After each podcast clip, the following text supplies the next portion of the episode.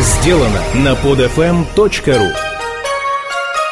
Доброго времени суток всем! Меня зовут Вера Масленникова, и мы продолжим с вами сегодня говорить о кино. Я хотела бы вернуться опять изначально к своим историческим подкастам. И сегодня мы с вами поговорим о очень, на самом деле, интересном и важном времени для Голливуда. Первая мировая война в общем-то, явилась таким определенным рубежом в истории Голливуда. Э, и именно тогда, вот благодаря притоку капитала и прекращению кинопроизводства в целом, в общем-то, ряде европейских стран, именно вот ценность Голливуда значительно выросла, то есть какое-то его могущество. Только Голливуд до сих пор поставлял картины регулярно и, в общем-то, радовал всех. И как раз в этот период э, Голливуд подвергся очень таким ожесточенным нападкам со стороны различных общественных групп. То есть здесь производился такой упрек в аморальности и адресовался как его продукции фильмом, так и поведению его работников.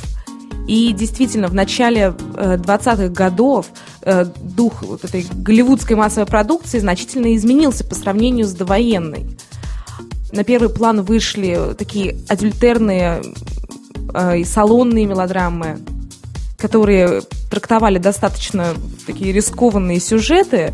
И пресса тех лет, э, в общем-то, то и, то и дело э, привлекала внимание публики каким-то шумным скандалам, которые происходили в Голливуде, то ли, э, не знаю, там, пьяные оргии, или там наркотики, которыми баловались все звезды, и их э, многочисленные какие-то любовные похождения и так далее. И на все это дело, конечно же, обращали внимание различные религиозные общественные организации, влияние которых также было очень э, большим в США. И выступили, конечно, с рядом протестов. А практическим результатом всего этого, в общем-то, был бойкот отдельных голливудских картин – и, в общем-то, тогда-то, в 1922 году, ведущими кинофирмами и было принято решение о создании такой а, американской ассоциации продюсеров и прокатчиков, во главе которой встал а, а, министр телеграфа Уильям Хейс. Вот очень такое важное лицо в истории американского кинематографа. В 1924 году вот эта организация опубликовала так называемую формулу, которая гласила «Продюсеры должны, двоеточие, очень тщательно следить за тем, чтобы для экранизации выбирались только книги и пьесы нужного типа, избегать экранизации книг и пьес, которые могут быть принесены на экран, лишь с поправками, радикально меняющими основной замысел, не употреблять названий, намекающих на содержание, которого нет в фильме, или пытающихся обманным путем завлечь публику в кинотеатры – не пользоваться дезинформирующей, непристойной и нечестной рекламой. В общем-то, здесь нужно было, наверное, им сделать поправку. Э, что обозначает книги и пьесы нужного типа? Так вот, сия организация утверждала, что э, здесь имеется в виду только их моральный характер. Но что получилось? Вот в 30 году фирма Paramount обратилась к Хейсу за советом, можно ли экранизировать американскую трагедию. И тот, угадайте что, порекомендовал, пока что это только порекомендовал, воздержаться. Фирма все-таки сделала этот фильм, э, но сделала, опять же, с такими поправками, что Теодор Драйзер привлек ее к суду за искажение своего произведения. В общем-то, да, вот это да, удивили. А уже что происходит дальше? В 1927 году вот эта краткая формула – она была заменена уже таким более подробным списком того, что нельзя и что нужно с большой осторожностью показывать на экране. И в 30 году уже был выработан окончательный свод правил, который получил название «Производственный кодекс» или «Кодекс Хейса».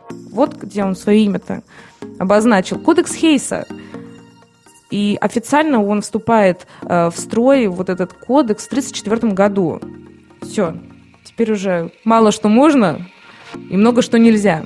И после э, шумной кампании за укрепление моральных стандартов, которая была проведена э, в масштабах, в общем-то, всей страны, католической организации «Легион благопристойности», общем-то, все, вступил он в должность. В этом же году создается такая что ли, администрация производственного кодекса, которая уже имеет откровенно цензорские, а не совещательные функции.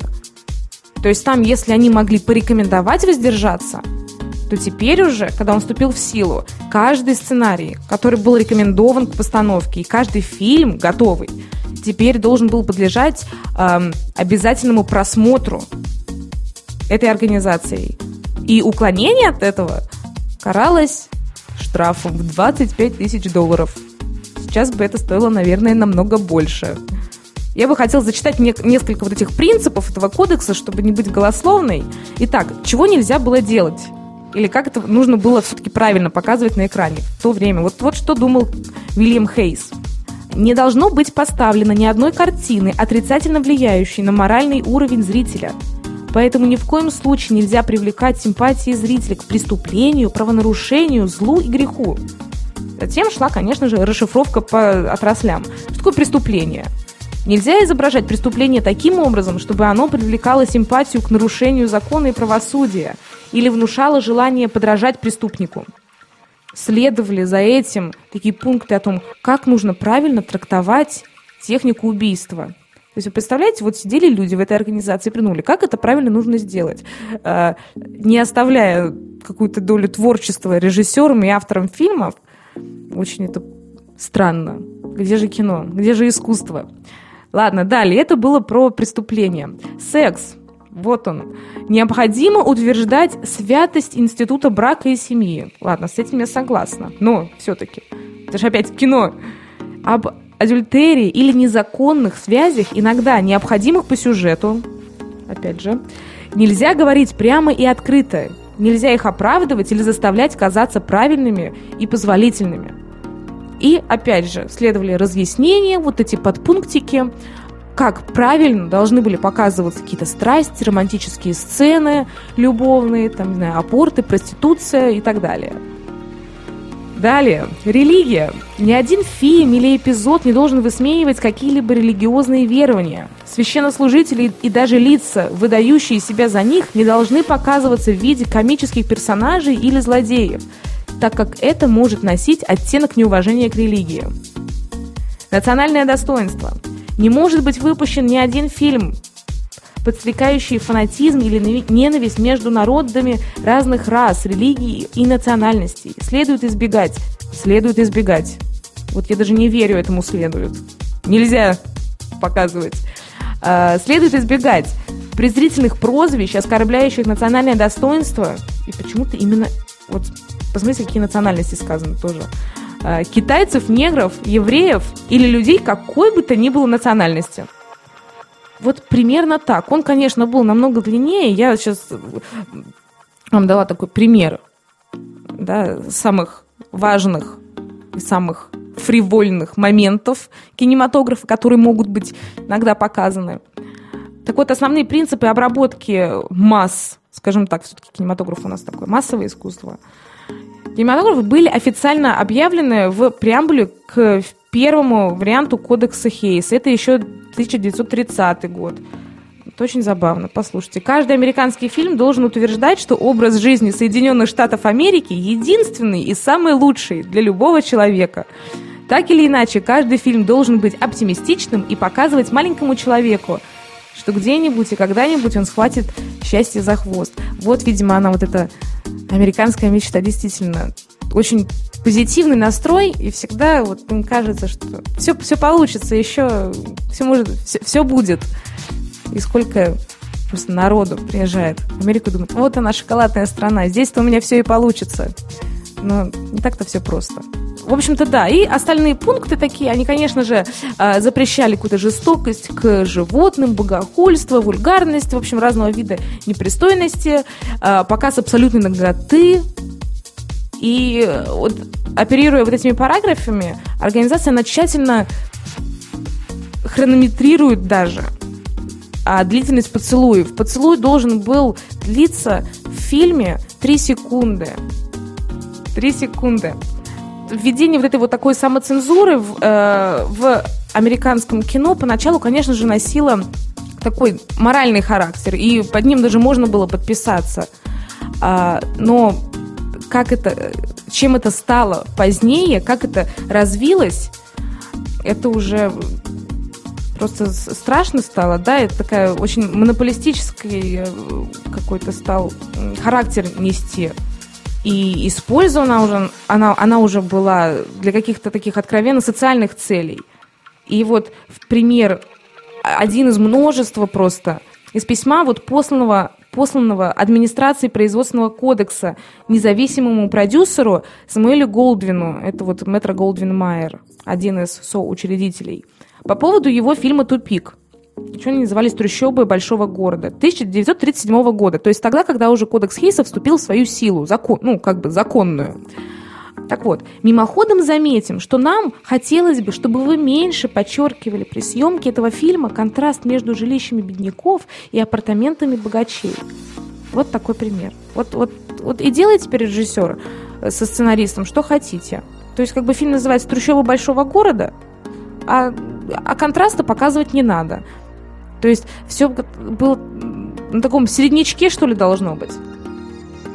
То есть что в итоге получалось? Что вот эта вот администрация производственного кодекса, которая контролировала все абсолютно там сначала сценарий, и потом уже по окончании съемок фильма они просматривали все это дело, она стремилась формировать такое нужное вот общественное мнение – опиралась в, в этой своей работе на целый, в общем-то, ряд таких реакционнейших э, религиозных и общественных организаций. То есть здесь не только вот легион благопристойности, который изначально, в общем-то, помог этому внедрению кодекса Хейства, но не менее активными были э, дочери американской революции, Генеральная федерация женских клубов, не женщины, понятно, Американский легион, Международная федерация католиков и, в общем-то, многие другие. И оценка картин производится прямо э, на просмотре, да, после которого выносится вердикт. И существует договоренность, что если совет, вот этот вот главный цензорский, после просмотра они сочтут необходимым произвести какие-то э, изменения или, вот послушайте, вообще запретить картину, то продюсеры обязаны подчиниться этим требованиям. Хотя они, да, там сохраняют за собой право апеллировать Генеральному комитету Совета. Но, опять же, да, там, у них свод правил оставался тем же, не изменялся. В общем-то, да, вот это вот такое самое главное, что было вот в кодексе Хейса. К 60-м годам э, уже отказались, режиссеры такой тоже бойкот устроили, э, отказались от соблюдения запретов вот этого устаревшего кодекса, а в 67-м году он был э, упразднен, наконец. Ну, наконец, да. Дали волю и свободу режиссерам.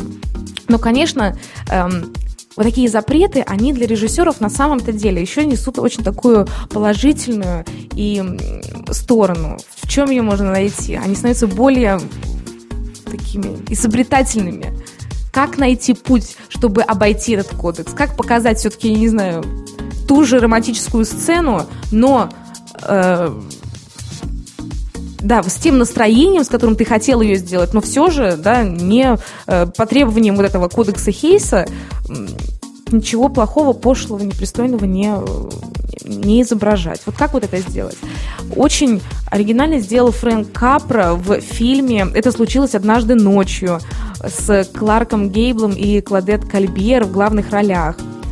А, Кладет Кальбер, она играла такую дочку миллионера, которая вышла замуж за авиатора, но папа сказал, не будет этого, не будешь ты с ним жить, и запер ее дома.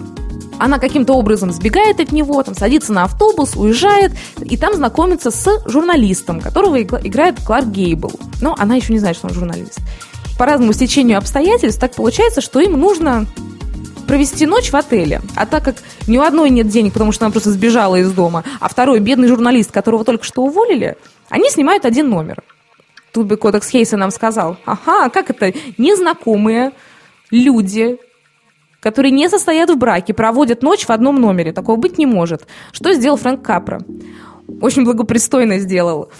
Герой заходит в номер. Ну, конечно же, Кладет Кальбер, ее героиня, очень-очень смущается. И герой Кларка Гейбла, он просто вешает занавеску между их кроватями. И якобы получается, что ни в одной такой комнате они спят. Хотя, в принципе, это было так. То есть э, варианты были. Можно было поиграть, что ли, с этими поправками со всеми. И э, режиссеры действительно, они такие изыскивали ходы, чтобы сделать какие-то вещи легальными, что ли, да, в кавычках на экране. Вот, например, тот же вот этот трехсекундный поцелуй. А, режиссер Фрэнк а, Барзедж в фильме «Сестра его дворецкого», это 43 -го года, он решил э, сцену поцелуя э, таким образом. Вот герои Дины Дурбин и Френчота Тоуна начинают целоваться, когда заходят в лифт, двери лифта закрываются, лифт поднимается до самого пентхауса, что там, ни много ни мало, 22 этажа. Двери открываются, а поцелуй продолжается. И прерывается он по фильму, получается, через 3 секунды ровно.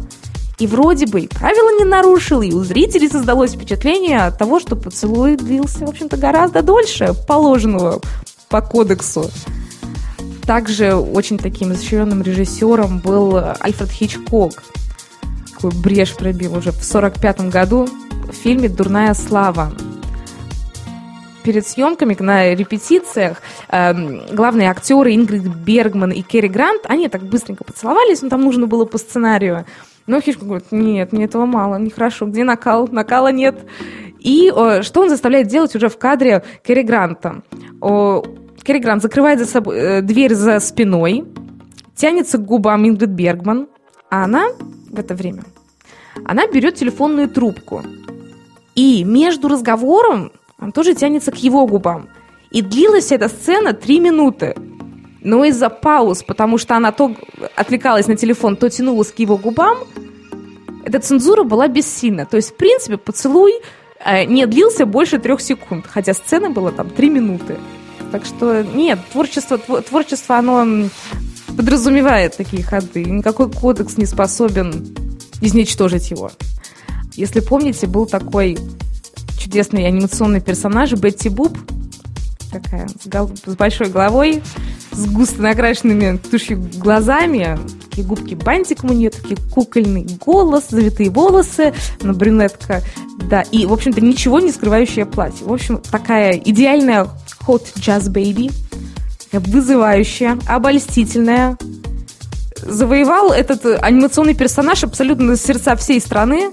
И в 1932 году, когда выходили уже первые выпуски с ней, она, в общем-то, стала такой первой и на тот момент единственной такой мультипликационной звездой.